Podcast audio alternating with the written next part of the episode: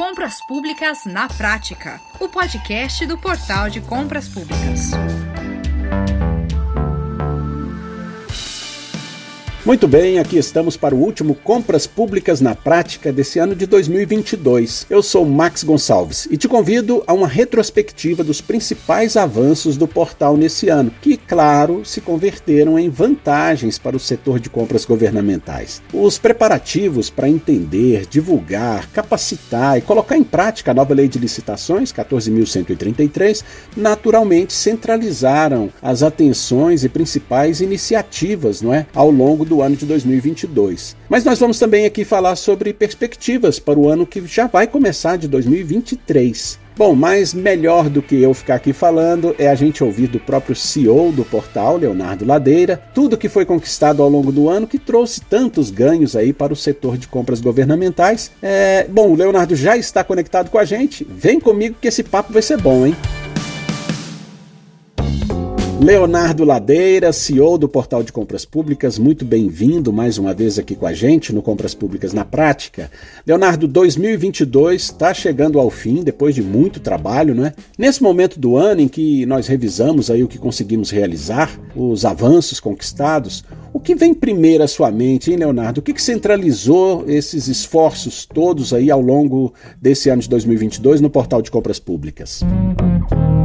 Max, a parte central da atuação do portal foi a adequação à Lei 14.133 de 2021. E eu explico por quê. A, a Lei 14.133 ela não trouxe mudanças somente nos processos de disputa, que são centrais à atividade do portal. Né? A gente não teve só mudanças no pregão eletrônico, na dispensa, concorrência, entre outros. Ela também trouxe é, uma camada de governança muito séria, uma camada de planejamento muito séria e uma camada de acompanhamento contratual muito séria. Então a lei ampliou. Antes, quando a gente falava do 8666, a gente estava muito preocupado com a maneira com qual o, o ente público ia conseguir escolher com quem executar contratos, com quem travar contratos. Com a lei atual, isso é só parte do processo. A lei começa a falar desde a etapa do planejamento estratégico da contratação, no plano anual de contratação, até a execução contratual. Escolher com quem firmar o contrato é apenas uma parte disso. Veja bem, o portal está preocupado em criar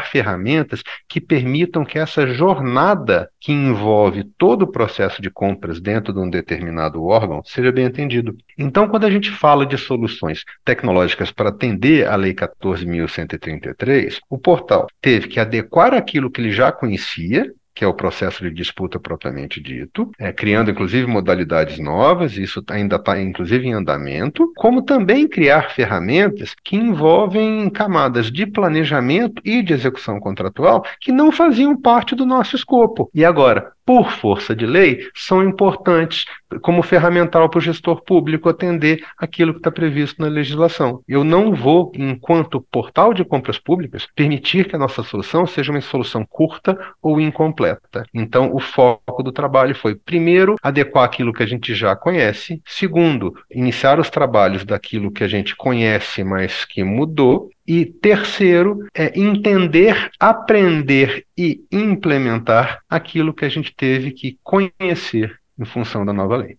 Está sendo também uma mudança enorme né, para as compras públicas, Leonardo. É, uma vez que a lei anterior, 8666, de 1993, né, vigorou por quase 30 anos. Né? Nesse contexto, o que, que você cita é, como iniciativas mais importantes do portal nesse ano, a fim de abranger aí as adaptações necessárias não é, exigidas pela nova lei 14.133? Posso, Max. E quando você enxergar na minúcia exatamente essa linha de tempo, você vai ver a materialização daquilo que a gente estava falando. Em fevereiro, o portal disponibilizou a chamada pública digital, que tem como principal aplicação a compra de alimentos para merenda escolar de agricultores familiares. Está previsto numa lei, a Lei 11.947 de 2009, e está absorvida enquanto procedimento acessório dentro da Lei 14.133. Observa uma coisa que é importante. Por que, que a gente correu com isso aqui? Porque a gente compra merenda no começo do ano. E para disponibilizar isso, a gente já em fevereiro estava com ferramental para permitir que os nossos entes compradores já entrassem em 2022 com uma demanda técnica que é datada. Você não compra merenda, você não contrata, você até compra, compra o ano inteiro, mas você não contrata merenda uh, em junho, julho. Você contrata no começo do ano. E a gente correu para ter essa ferramenta disponível para isso. Também no comecinho do ano, a gente está falando aqui no final de fevereiro ainda, a gente disponibilizou a concorrência eletrônica. Veja bem, o portal já fazia o pregão eletrônico e a dispensa eletrônica. Elas foram é, absorvidas e adaptadas enquanto modalidades compatíveis com a Lei 14.133, preservando o funcionamento daquilo que é compatível com a 8666, porque ainda ela tem uma grande utilização. Então, quando a gente traz a concorrência, a gente fecha as principais modalidades de, de licitação que estão previstas na nova lei. Porque se você pensa em concorrência, é, o pregão eletrônico e a dispensa, você certamente está falando no número que vai passar de 80% dos processos. As outras modalidades, é, o leilão, o concurso e o diálogo competitivo, elas são importantes? São, mas elas são menos necessárias em função de demanda do nosso comprador. O próximo passo foi literalmente entender quais dessas ferramentas que são adicionais, né, tanto de planejamento como de acompanhamento de contratos, eram necessárias para os entes compradores. A gente identificou uma necessidade mais voltada na parte de gestão e acompanhamento contratual, e a gente, em abril, lançou como modalidade o nosso módulo de contratos, ainda em versão é, de desenvolvimento, junto com a Prefeitura de Porto Alegre, num trabalho que levou pouco mais de seis meses, que foi coroado agora no final do ano com um convênio de disponibilização dessa solução, que foi desenvolvida a quatro mãos com Porto Alegre, para todos os nossos compradores exatamente nessa ótica, entender como funciona aquilo que acontece depois da licitação e trazer para uma interface é, compatível com o portal de compras públicas essa, esse trato da coisa, do assunto contrato, né? A assinatura do contrato, o acompanhamento dos artefatos que envolvem né, notificações de parte a parte dentro da execução contratual, o seu acompanhamento físico-financeiro, etc. E isso tudo é integrado desde agosto todas essas modalidades, com o Portal Nacional de, Contra de Contratações Públicas, o PNCP, que é um, um, uma medida que é obrigatória pela nova lei. Então, a gente juntou todos esses pedaços ao longo de 2022, enquanto trabalhos continuavam, no sentido de não só entender que outras ferramentas adicionais são necessárias, como também ajustando os demais procedimentos auxiliares dentro do, do processo da 14.133, a saber, ata de registro de preço, é, credenciamento e outras, que dispensa é, a inegibilidade e outras mecânicas de contratação e que fazem parte do que está previsto na lei. Pois é, Leonardo, você falou aí de agosto, né, até agosto, e eu queria é, um pouquinho mais aí em seguida falar sobre outubro. Em outubro, o portal lançou mais uma novidade que busca melhorar a adaptação à Lei 14.133, que é a Ilha de Alta Performance. Leonardo, vamos recordar aqui o que é a Ilha de Alta Performance, como funciona, que benefícios ela traz para o comprador, hein? Max, mais uma vez, o portal está sempre olhando qual é a necessidade do nosso usuário. É, a lei nova, a lei, a lei 14.133, trouxe nessas mudanças da lei muita incerteza para o comprador muita coisa. Vou dar um exemplo que é a questão da concorrência. Cá entre nós foi o grande motivador da ilha de alta performance.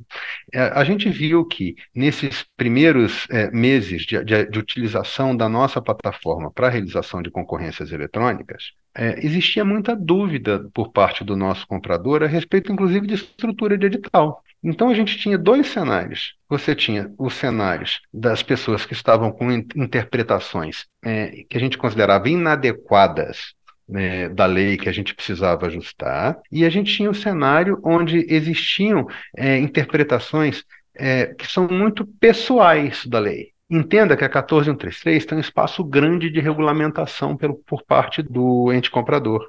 E é proposta do portal que a gente não force o comprador a fazer nada de um jeito, que a gente receba qual é a modelagem do comprador, que ele entende que é o processo correto, e adeque a plataforma para essa necessidade. Então, essa troca de alto nível precisou acontecer tanto para melhor capacitação do nosso comprador a respeito do que diz a 14133 na parte da sua operacionalização, quanto para entender onde é que o nosso entendimento implementado até o momento divergia do entendimento de um comprador para chegar num denominador comum de implementação.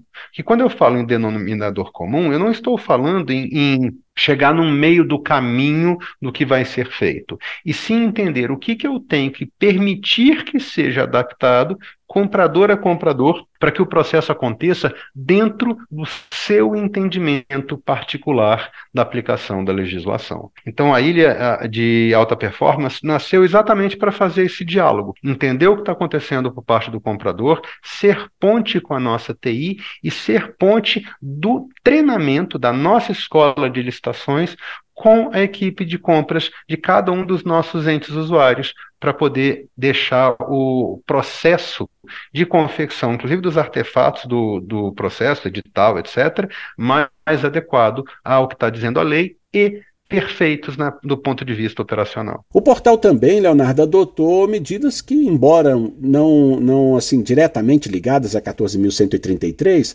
acabam também preparando terreno né, para agilizar a tramitação dos processos licitatórios, que é até como pretende mesmo a legislação. O que mais o portal fez em 2022 para os usuários da plataforma, Leonardo? Nossa, Max, isso foi um trabalho intenso durante o ano inteiro, e eu explico.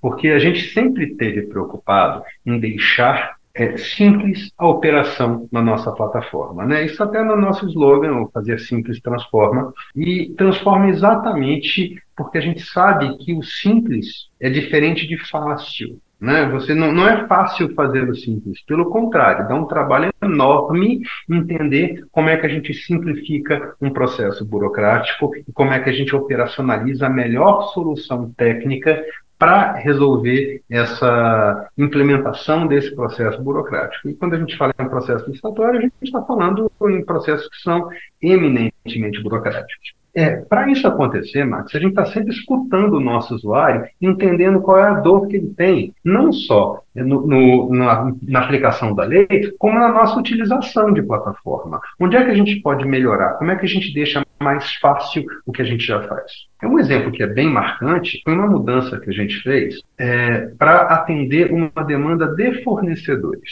É, que era que foi a seguinte: a gente tinha uma estrutura desenhada para atender alguns compradores, era o seguinte: no envio da documentação de habilitação, o, o fornecedor tinha que montar um pacote onde ele, ele carregava cada documento da habilitação de forma separada. Os, isso era ótimo para o comprador, pelo menos para alguns deles, por quê? Porque tem alguns sistemas de acompanhamento eh, de contratação em órgãos de controle, basicamente tribunais de conta estadual pelo país, que demandam os documentos dos processos de forma individualizada. Então, quando o fornecedor mandava o processo de forma individualizada, o, o comprador já conseguia mandar de forma mais, mais célere essa documentação para o nosso pro órgão de controle. Para o órgão de controle era assim que a gente tinha desenhado para todo mundo. Só que observe que nem todos os órgãos de controle fazem isso, e quando isso não se faz necessário, eu estou criando uma camada de trabalho desnecessária para o nosso fornecedor. Isso apareceu no começo do ano como, como sugestão, como, inclusive como reclamação em alguns pontos, e o que, que a gente fez? A gente deu a escolha para o ente comprador de definir se ele prefere receber o documento de forma individualizada ou se ele aceita receber o documento em lote. E deixamos, inclusive, o modelo da entrega da documentação num arquivo único como padrão porque cá entre nós é a maioria do, do, dos compradores no Brasil. A gente tinha feito uma, uma opção que estava super adequada para quem precisa, mas esse grupo não era o mais representativo no país. E isso facilitou muito a vida do nosso fornecedor na hora da carga de documentos. E essas mecânicas de identificação de risco de deserto em licitações, hein? O processo de deserto, para quem não conhece, Max, é o processo que ficou sem concorrente. Alguém publicou um edital e ninguém mandou proposta para eles. Ora, com a 14.133, diversos é, objetos é, de contratação é, apareceram que não existiam antes. Eu vou dar exemplo: obra de engenharia, publicidade e propaganda, desenvolvimento de software. Isso não acontecia por pregão. Sempre aconteceu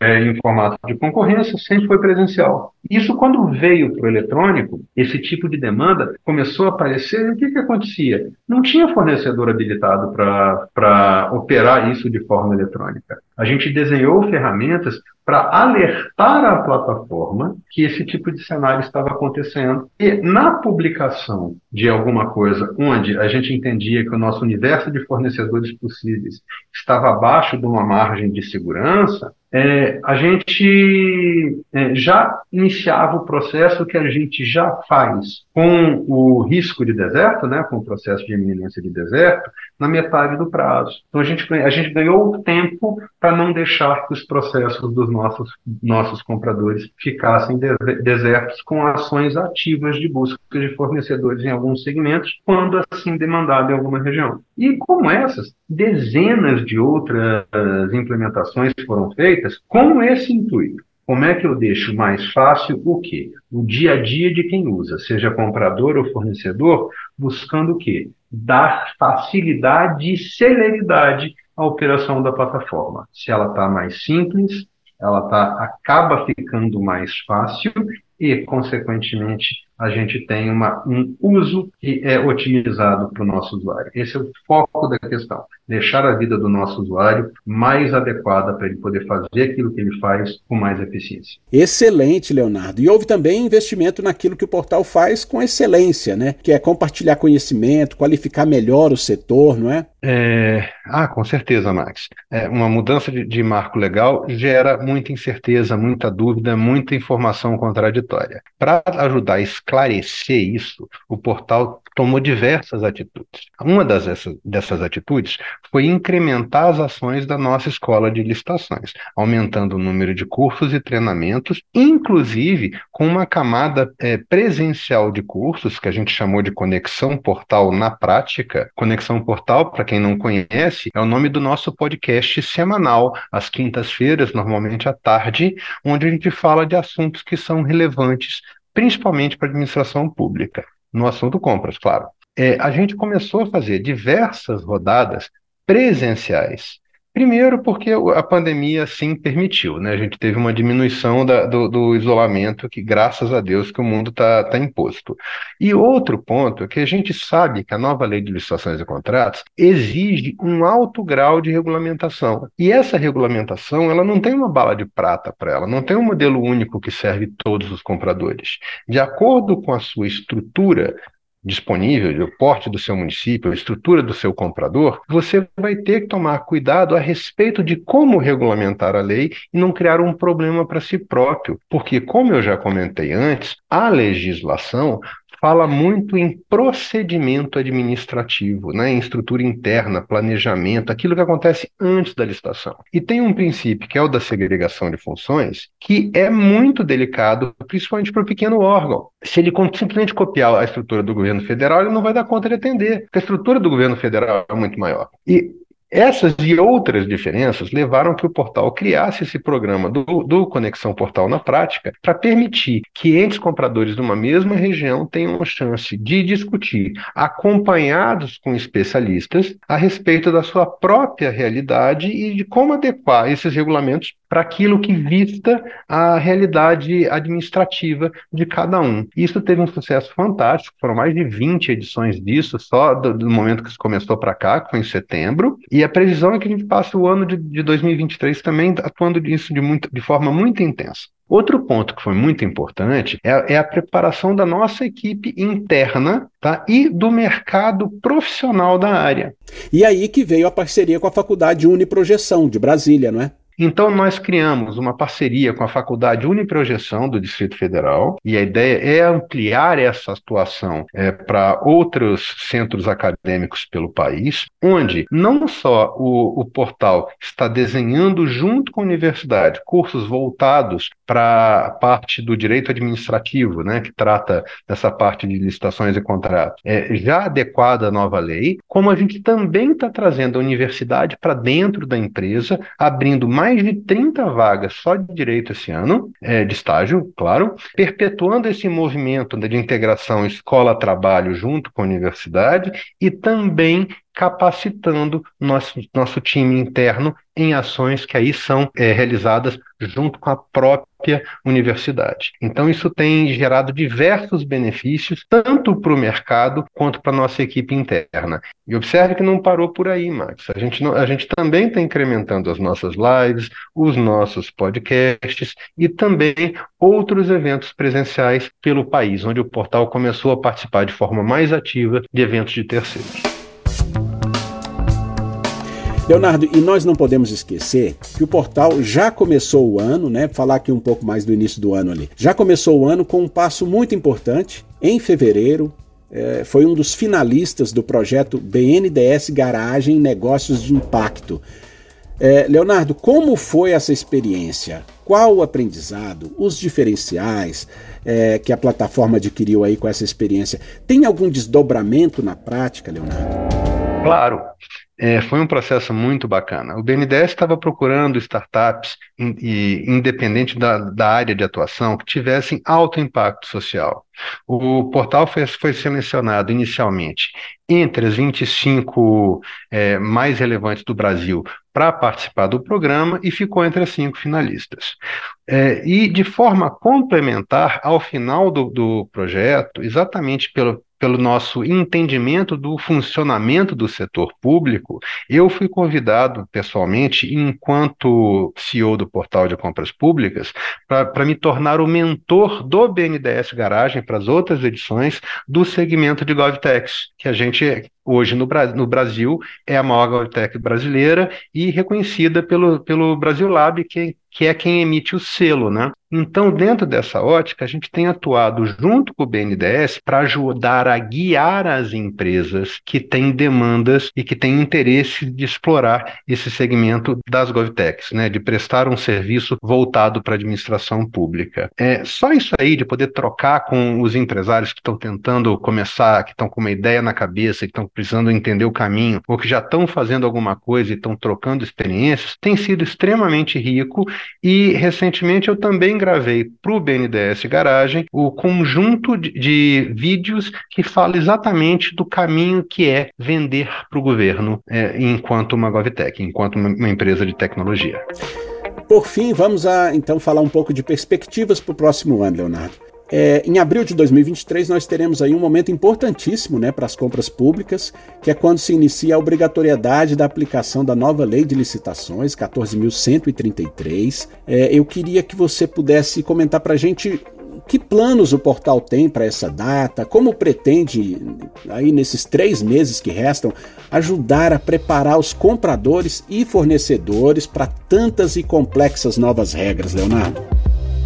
A gente vai continuar com a política de eventos presenciais, reforçando a proximidade com o nosso usuário nesse auxílio da regulamentação, Max, que é fundamental que ocorra para que os municípios consigam aplicar essa lei de forma plena a partir de 1 de abril de 2023. Além disso, nós temos gerado conteúdo específico em redes sociais, no próprio portal, diversos papers, e-books, material diverso de treinamento e capacitação. Estamos atualizando os nossos cursos sempre em cima dos novos andamentos que a gente tem visto, de, do entendimento da aplicação da nova lei, quando sai uma IN nova, alguma coisa assim, a gente está atualizando tudo o que precisa e informando os nossos usuários, tanto compradores quanto fornecedores, enquanto nós continuamos com o desenvolvimento das ferramentas necessárias, que cá entre nós tem um universo bem amplo. O objetivo do portal é chegar no dia 1 de abril de 2023, literalmente com toda a base tecnológica necessária para a operação da 14133 é, disponível, não só dos processos licitatórios propriamente ditos, mas também de toda essa etapa de planejamento e interna quanto da execução contratual. Claro, sempre integrado ao PNCP. Agora, para o finalzinho do ano, a gente já está disponibilizando agora, na última semana, o leilão eletrônico de acordo com a Lei 14.133.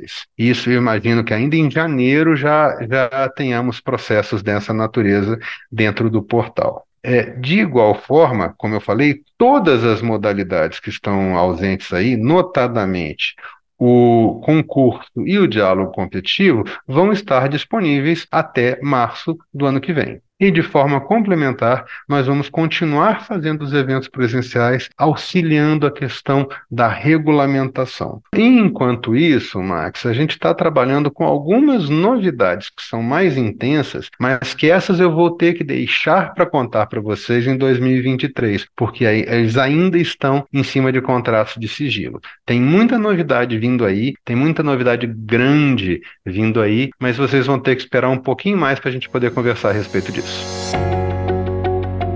Muito bem, muito bom. Agora, Leonardo, para fechar, uma perguntinha aqui para encerrar.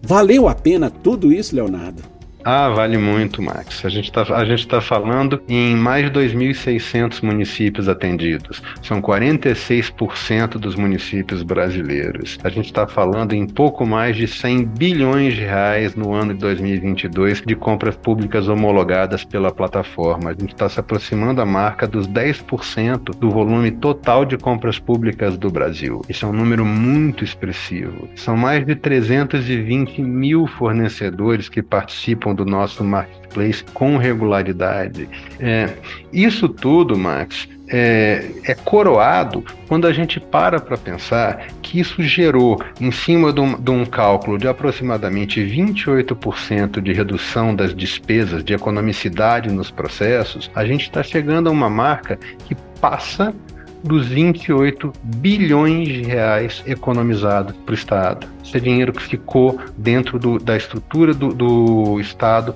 para novas demandas, para outros tipos de investimento, para melhora da vida da população. A gente, quando montou o portal de compras públicas, sonhava em fazer diferença exatamente dessa forma.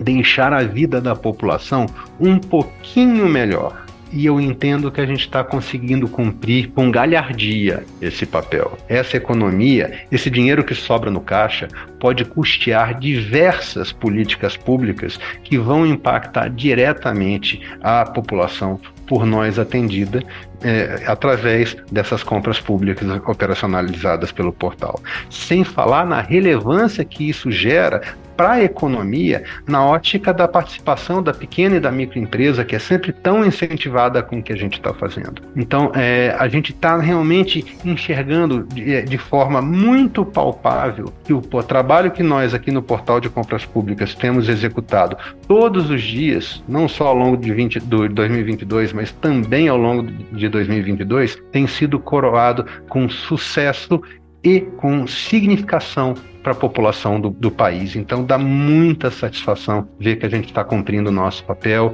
e que a gente está ajudando o nosso país a crescer e a ser um lugar melhor para a gente e para os nossos filhos. É super, super, super gratificante estar na posição que a gente está hoje. Muito bem, muito bem. Olha, e com essa bela declaração do propósito do Portal de Compras Públicas, então, a gente encerra aqui esse episódio agradecendo muito mais uma vez é, pela sua atenção aqui com a gente, Leonardo, ao longo desse ano aí de 2022 e só desejar muito sucesso a você e a todos os nossos ouvintes. Muito obrigado, hein? Que venha 2023, Max. Muito obrigado pela sua atenção. Conte comigo sempre para o que precisar. Feliz ano novo, boas festas a vocês e a todos que nos escutam. Bom, e nós ficamos por aqui, não é? A gente volta a se falar então em janeiro e não deixe de, de conhecer tudo o que o portal de compras públicas pode fazer pelas compras do seu município ou para o sucesso sucesso da sua empresa como fornecedor. Acesse www.portaldecompraspublicas.com.br. Eu fico por aqui, um forte abraço para você e até janeiro. Você ouviu Compras Públicas na Prática, o podcast do Portal de Compras Públicas.